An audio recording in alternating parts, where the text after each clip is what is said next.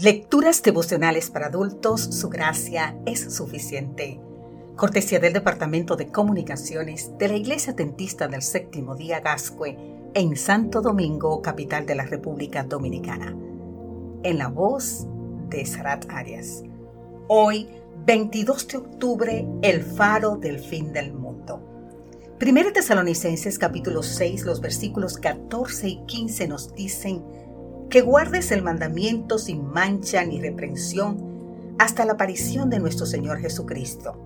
Aparición que a su tiempo mostrará el bienaventurado y solo soberano, Rey de Reyes y Señor de Señores.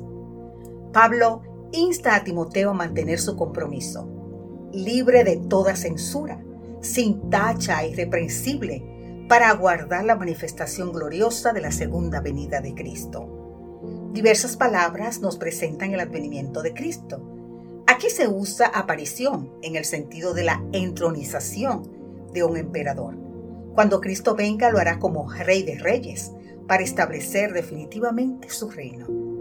El 22 de octubre de 1844, hace exactamente 177 años, un grupo aguardaba con ansias el regreso del Señor. Elena de White relata en su libro Primeros Escritos que Jesús no vino a la tierra como algunos esperaban para purificar el santuario, limpiando la tierra por fuego. Era correcto su cálculo de los periodos proféticos y Jesús entró en el lugar santísimo para purificar el santuario celestial al fin de los días. El error no fue eh, comprender lo que era el santuario, ni la naturaleza de su purificación. Jesús consideraba con la más profunda compasión a los que se habían chasqueado.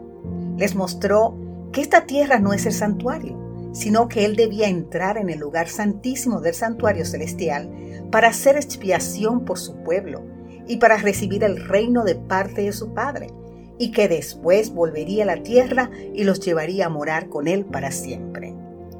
El faro de San Juan, de Salvamento, 1884, conocido como Faro del Fin del Mundo, está situado en el extremo sur del continente americano y es el primero en aguas australes. El añadido de salvamento fue impuesto durante la construcción del faro, a fin de mostrar su propósito, auxiliar y salvar a los náufragos. El faro del fin del mundo dejó el servicio el primero de octubre del 1902 día en que se prendió el faro Año Nuevo, levantado en zona más alta y visible. Nosotros, al igual que aquel faro, solo podemos iluminar por la luz que viene del sol de justicia y la razón de nuestra existencia es salvar a los náufragos de este mar de pecado. Querido amigo, querida amiga, renueva hoy tu compromiso. Vive sin tacha, irreprensiblemente, aguardando al bienaventurado y soberano Rey Señor, que aparecerá, se manifestará y se hará presente. Ya no habrá náufragos que salvar y no será necesario. La luz del faro del fin del mundo, porque el mundo habrá llegado a su fin y no habrá más necesidad de luz, porque el Señor iluminará y reinará por los siglos de los siglos. Que Dios hoy te bendiga en gran manera. Amén.